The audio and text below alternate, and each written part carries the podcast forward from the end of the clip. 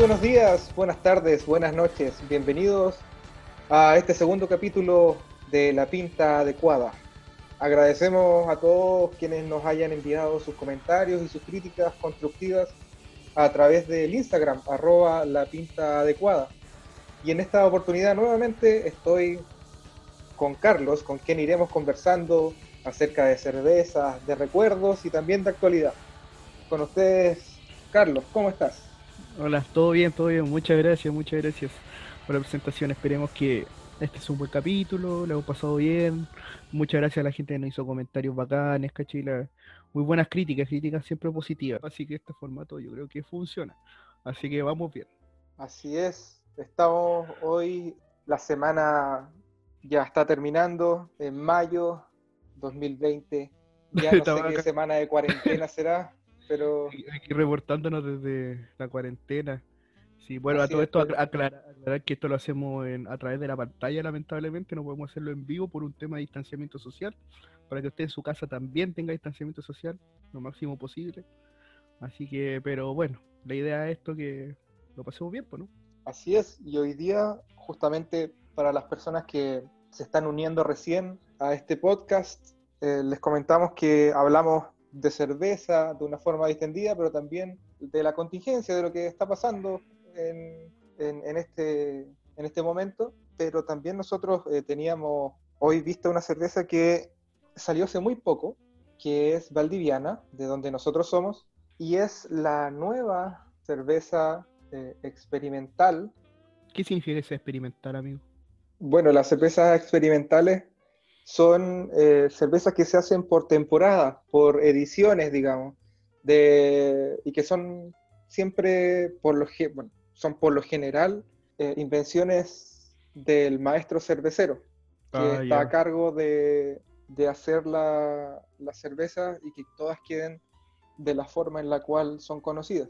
En, ah, este caso, en este caso vamos a hablar acerca de la cervecería Kunzmann, que está acá en Valdivia y que eh, conmemorando los 60 años del gran terremoto de Valdivia del 22 de mayo de 1960, homenajeó de alguna forma este trágico evento con la Kunstmann 1960. Ah, bueno, bueno. cerveza que salió hace poco y que es una blonde ale. Muy bien, procedemos a abrirla o no? Así es. Voy a abrirla. Que... Voy a proceder a, a tomarle quizá un buen programa. Salud. Así es. Salud. Mira, te cuento que esta cerveza Blonde Ale eh, es sin filtrar.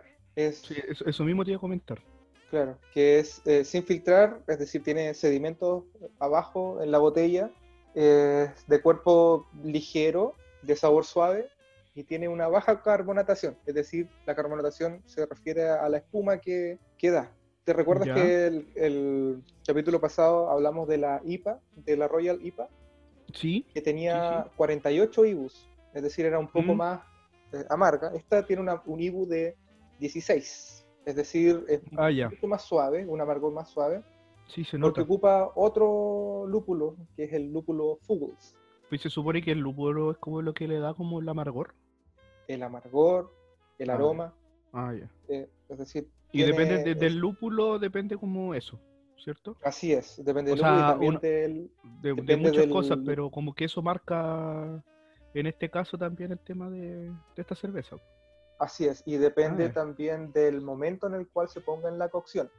Mm. No es lo mismo poner un lúpulo cuando recién está hirviendo la cerveza a ponerlo al final o a ponerlo incluso después, como es en el caso de las IPA.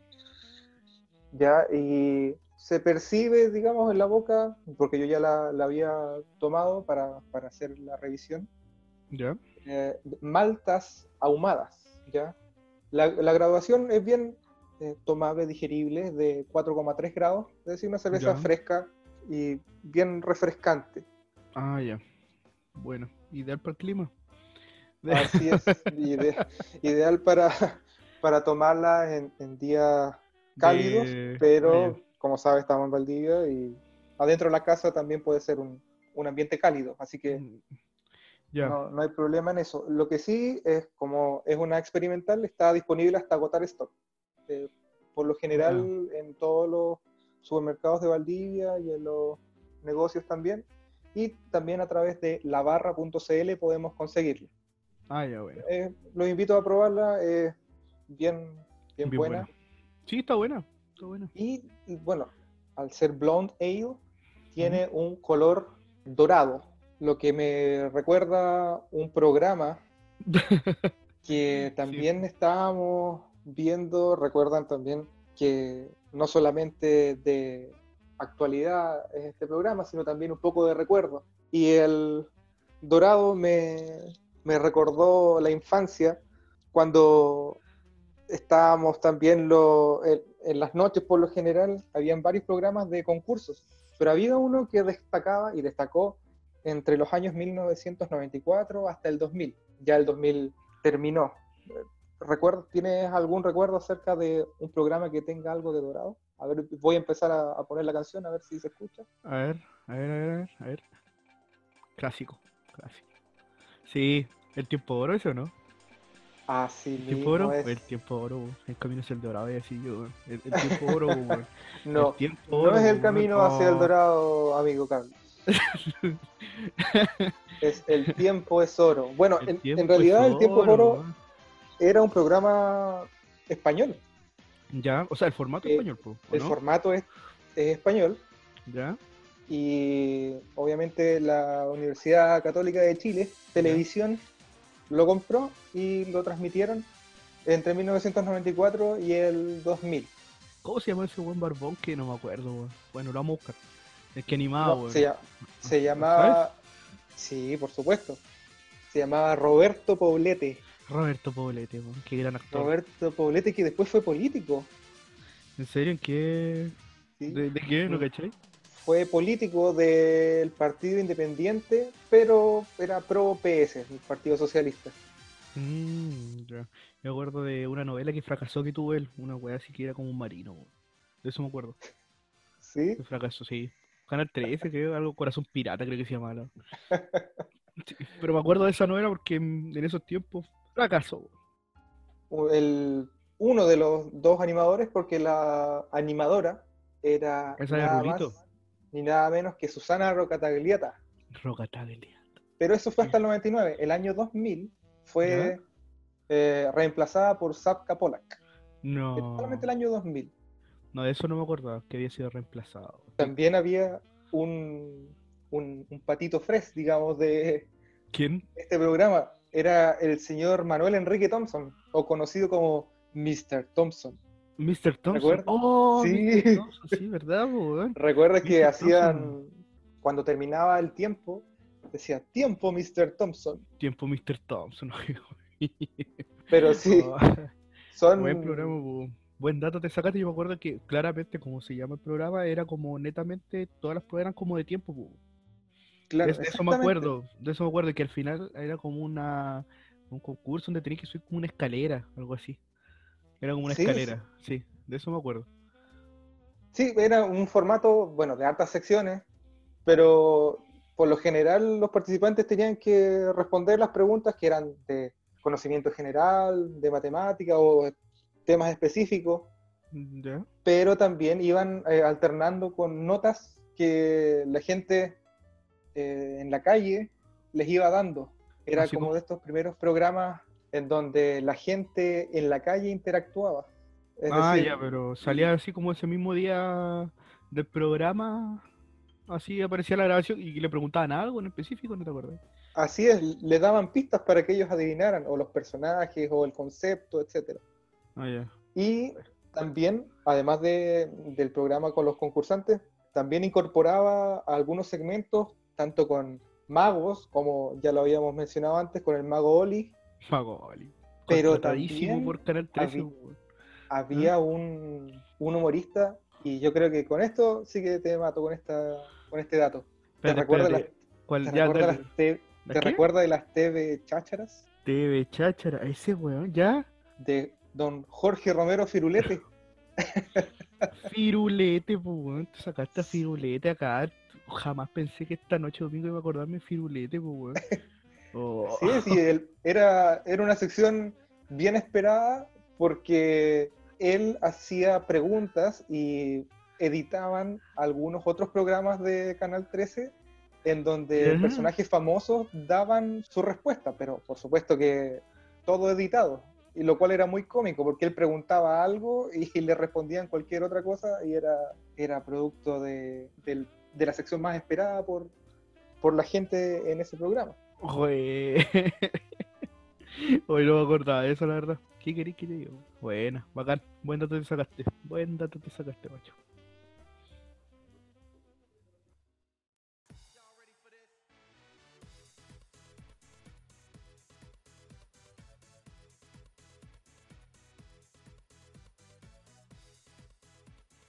Carlos, ¿tú sabes de dónde viene la Blonde Ale?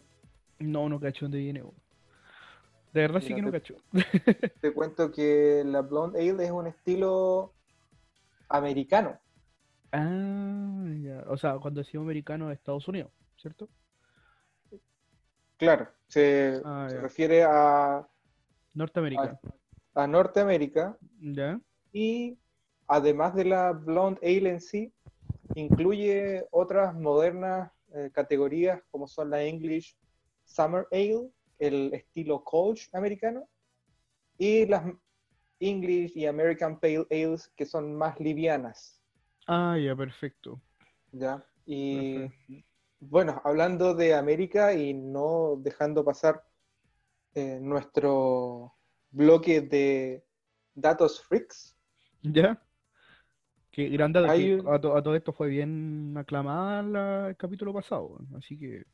Mira, ¿y qué mejor que describir a Norteamérica como deportes y entretenimiento? ¿Ya? Y uno de los deportes que más me apasionan a mí personalmente es la NBA, el básquetbol en general. Ya, perfecto.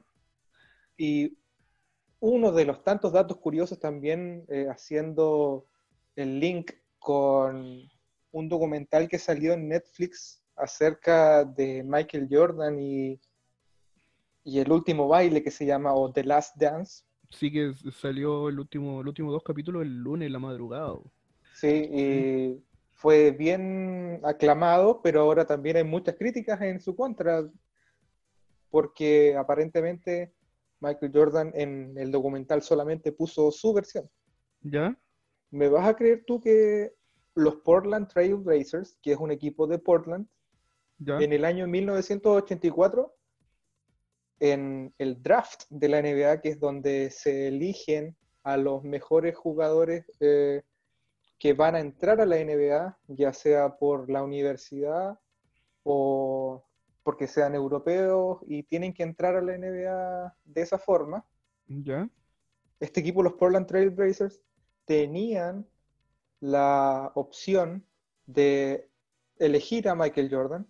Sin embargo, dejaron pasar la selección y eligieron a Sam Bowie, que al día de hoy no lo recuerda nadie, no entró al Salón de Fama. Y los Chicago Bulls, ni tontos ni perezosos, agarraron la opción de Michael Jordan. Y exactamente. Y bueno, el resto es historia. Pero Portland hasta el día de hoy se lamenta de no haber elegido. Y, fue, y fue una situación. Qué cagazo, qué cagazo. fue una situación que trajo más de algún problema a los ejecutivos después con el tiempo. Oye, oye pero. Oye, qué cagazo. Pero bueno, para que vean, porque igual hay hartos casos, o sea, Incluso no, hay que estar muy ligado también al básquetbol o al deporte para saber de que Michael Jordan igual fue como... Es, Michael Jordan se ubica al menos.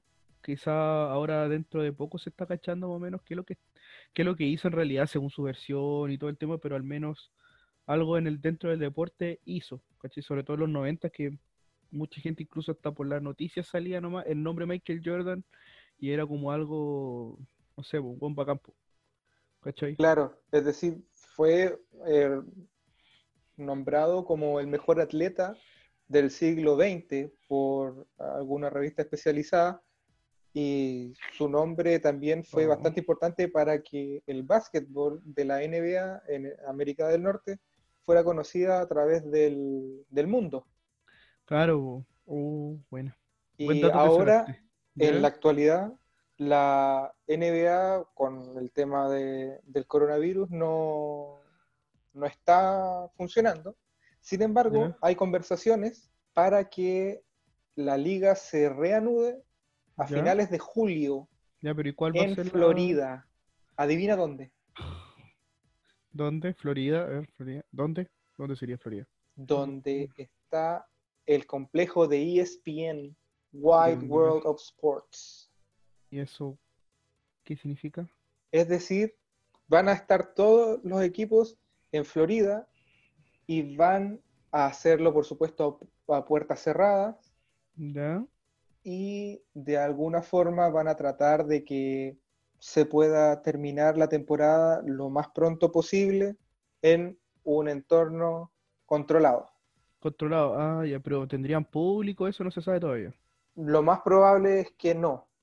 Ah, Lo más probable es que no, que simplemente de- van a estar todos los protocolos activados para que toda la protección hacia los jugadores y hacia los staffs sea la mejor, pero en una sola parte, no Ah, repartidos por los 30 estadios que se jugaría, sino que solamente sería en un En, complejo un- en un deportivo lugar. Ah, ya, buena. y chao. Buena, buena, buena.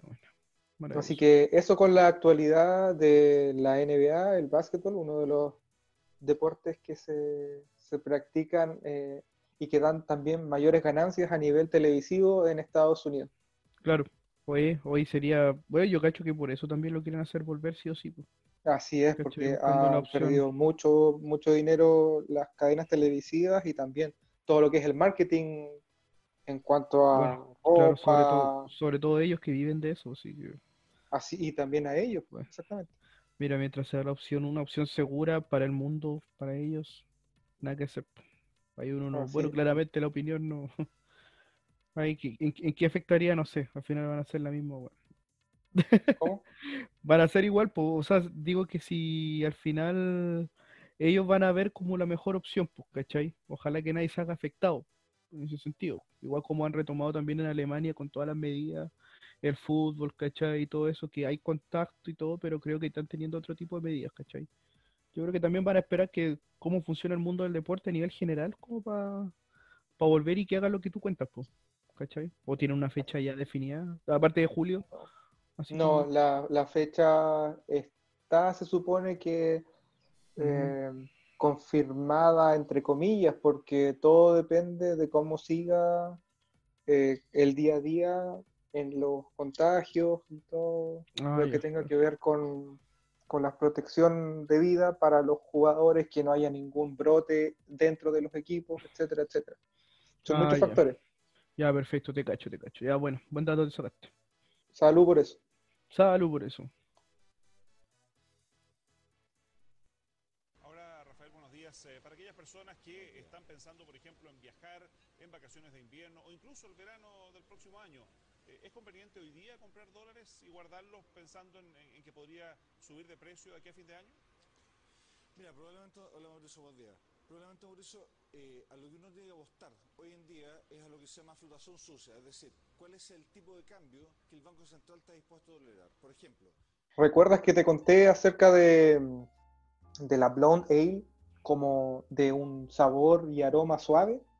Sí, sí, sí, sí, me acuerdo, sí me acuerdo. Sí, porque dijiste ¿Sabe? el tema de- del Ibu también, todo eso, que como que no es, es- es- esta cerveza es como más refrescante, bu, y se nota, se nota harto. Se nota que es como más Sí. refrescante, así como más, como liviana. ¿Sabes tú qué es lo que yo considero más suave? ¿Qué cosa? Considero Ja, más ja. suave Ja, ja, ja, ja. ¿De qué cosa considera más suave, amigo? la condena que le impusieron a Rafael Garay. Oh, sí, sí, algo leí. ¿Cuántos años le dieron a ese weón? Se supone que le dieron siete años, Ya, sí. además de una multa de un millón de pesos Ya. por el delito a estafa a 29 personas que, que, alcanzó alrededor de los 1.300 millones de pesos. Ya, bueno, para por si acaso, para que si alguien no se acuerda el tema de Rafael Garay, que era un tipo que claramente tenía una vida pública, incluso vendió el tema de que tenía un tumor cerebral porque había ido a, no me acuerdo, a, una, a un lugar donde había radiación. No me acuerdo el lugar en específico, pero él había dicho que había visitado, vendió y lo vendió totalmente y la gente en los matinales lo invitaban y él vendió eso, dijo que le salió una cuestión y que tenía que salir del país y todos la vendieron, la compraron completamente, hasta yo debo decirlo porque como que nada hacía presagiar. Pero después me acuerdo cuando empezó y desapareció y empezaron a darse cuenta que la empresa de inversiones que tenía también desapareció, que cerró y se escapó a Rumania. Así era, Sí, a Rumania se escapó. A Rumania, la andaba buscando, después ya fue como tema principal el buscar la Rafael Garay por pelado Garay.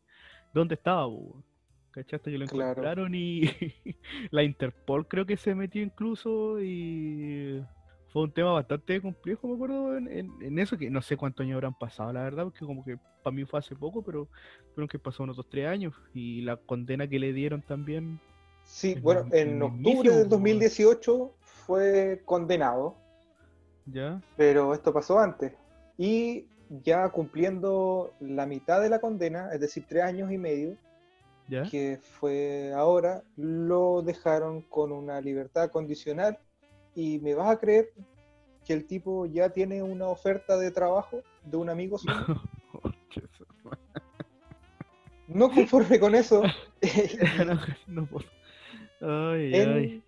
él, de acuerdo a su abogada, estuvo estudiando en la cárcel y quiso estudiar para sacar su, su grado de doctorado y lo único que ingresaba al recinto penitenciario eran libros, cosa de preparar su tesis doctoral. Y además de leer, empezó a escribir un libro acerca de su historia y pretende destinar todas las ventas para, de este libro para las víctimas de su delito.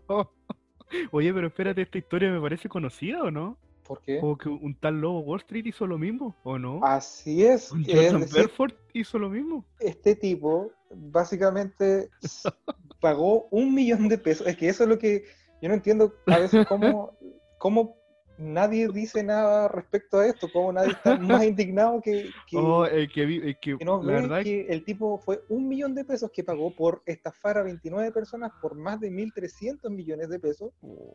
y además se dio el lujo de terminar su doctorado, de escribir un libro con ganancias futuras, por lo más probable, y además con una oferta seria de trabajo por parte de un amigo. Es decir, yo, por 1.300 millones de pesos, tres, años y medio de cárcel y no tienes nada más que... Es que yo, ¿cómo tanto, De verdad, si fue así como que ya yéndonos bien en la serie, como que me da risa, como que ya no, no me sorprende mucho el tema, tanto de que, puta, hay cuántos buenos que le han perdonado por un tema de Lucas también, porque yo creo que él también lo consideraron una persona como puta, como no, no pobre, ¿cachai? Él tuvo que haber vendido una pomada, tuvo una muy buena defensa que le permitió hacer todo eso, ¿cachai? Tener incluso el privilegio de que le ingrese el libro, ¿cachai? Y que pueda terminar eso y que pueda hacer un, hacer un libro y tener esas ganancias. Entonces, bueno, ahí hay también el tema de... Hay muchos otras aristas que quizás no se ven y que...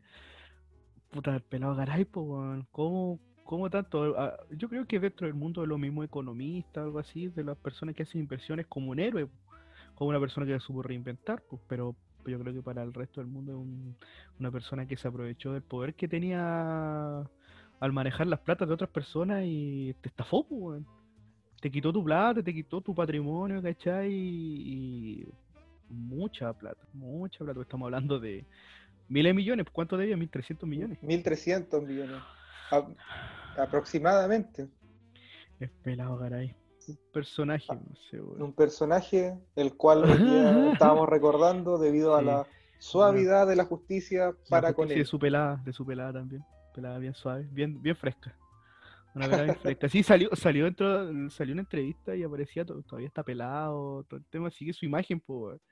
Oh, pelado, caray que, muchos nos recuerdan también que salió una entrevista, yo recuerdo la primera vez que lo vi fue cuando salió en esa entrevista del economista que lo entrevistaban como a las 7 de la mañana, y que y, que estaba curado. Que estaba, curado, y después de todo el tiempo salieron como la historia de que él de verdad en la semana se iba de carrete Y claramente se estaba, todavía estaba, po.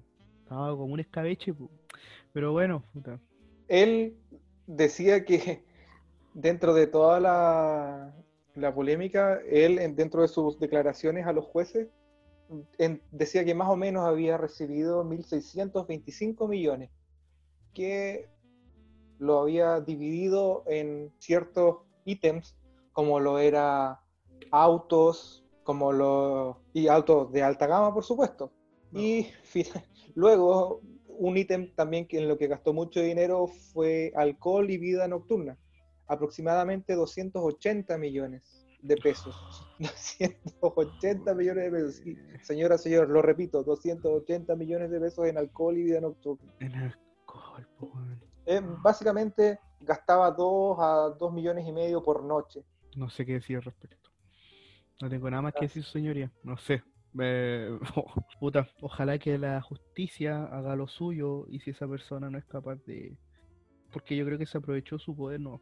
Si la justicia no es capaz de reinventarse y, y velar por la gente, no sé, que, que haga otras formas, pero este hombre tiene que pagar de alguna forma, yo creo. pero no así, Así, libre. así es. Ay, que- pero bueno, personaje. Un Nada más que personaje del mundo. Que mira, todo porque esta cerveza es muy suave.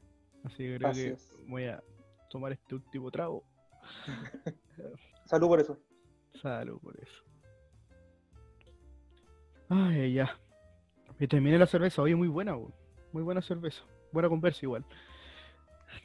Cierto, está bien rica, una buena impresión de Kunzman, Ah. que especialmente para los valdivianos tiene eh, bastantes críticas divididas.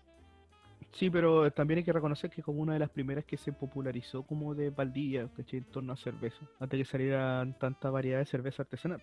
Así que, no, bien. Buena, buena cerveza sacó Kuzman. Sí, así que ya para ir terminando, eh, quisiera eh, dejarlos a todos invitados a una película que la pueden encontrar en Amazon Prime, también la pueden encontrar en YouTube, que se llama El Código Enigma. ¿La has visto tú? No, no lo he visto. ¿De qué se trata? Te cuento que se trata de la vida de Alan Turing. Ya. Me imagino que sabes quién es Alan Turing. Mira, podría decir que sí, pero no. ¿Quién es Alan Turing? Alan ¿Quién Turing eh, es mundialmente famoso porque realizó la máquina de Turing, que era un aparato que podía resolver cualquier tipo de problema eh, matemático que pueda representarse mediante un algoritmo. Ya. Se dice que está considerado como el precursor de la informática moderna y es uno de los padres de la ciencia de la computación. ya buena. Na- él, bueno, nació en Londres en 1912 y Ya. ayudó bastante en la Segunda Guerra Mundial a descifrar los códigos de la Alemania nazi. Pero a través del tema de la de- descifrando códigos. Así ¿Sí? es, siempre descifrando códigos. Ya. Ahora, la película en inglés se llama The Imitation Game. Si bien tiene bastante realidad la película, también hay datos que no son del todo de fiar y también analiza más allá de la vida de, de Alan Turing muchos otros temas sociales que eh, afectaban a la época y que al día de hoy serían muy conflictivos en, en esta sociedad. Ah, ya. Bueno. Y Hay que, hay que verla entonces. hay que verla, la, la considero una buena película. Actúa Benedict Cumberbatch, que, bueno, para quienes los, lo sigan eh, ah, y hayan visto alguna de sus películas, está Doctor Strange y también hace de Sherlock Holmes Ya. y de varias otras eh, películas que, que ha Bueno, realizado ahí- que son, que son bien buenas. buscar por, por el nombre. ¿Ya cómo se llama la película entonces? El La película Enigma. se llama El código El Enigma. Enigma y en inglés se llama The Imitation Game. Pero que es de 2015. Ah, ya, The Imitation Game. Ya, perfecto. Y me quisiera despedir con una de las frases que están en la película, en donde él se encuentra en una comisaría, digamos, Ya. en Inglaterra, y le pregunta al detective que lo está interrogando. Y le Ya. pregunta, ¿las máquinas pueden pensar? Y Alan le dice, el problema es que usted está haciendo una pregunta estúpida. ¿Por qué lo dice? dice el detective. Por supuesto que las máquinas no pueden pensar como la gente lo hace. Una máquina es diferente de una persona, por lo tanto, piensan de manera diferente. La pregunta interesante es, ¿que algo piensa diferente a uno significa que no está pensando? ¿Aceptamos que los humanos tengan tales divergencias uno con el otro? A usted le gustan las fresas, yo odio patinar en el hielo. Usted llora con películas tristes y yo soy alérgico al polen. ¿Cuál es el sentido de tener diferentes gustos, preferencias, si no es para decir que nuestros cerebros funcionan diferente y que pensamos diferente?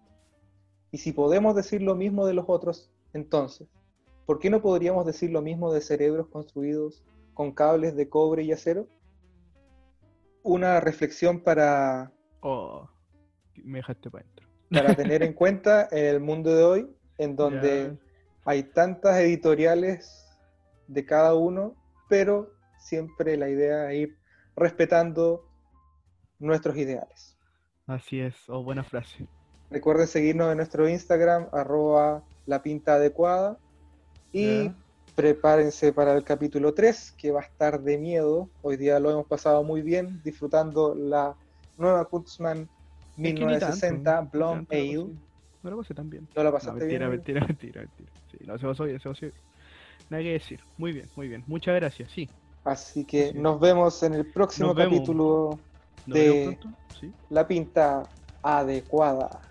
Adiós.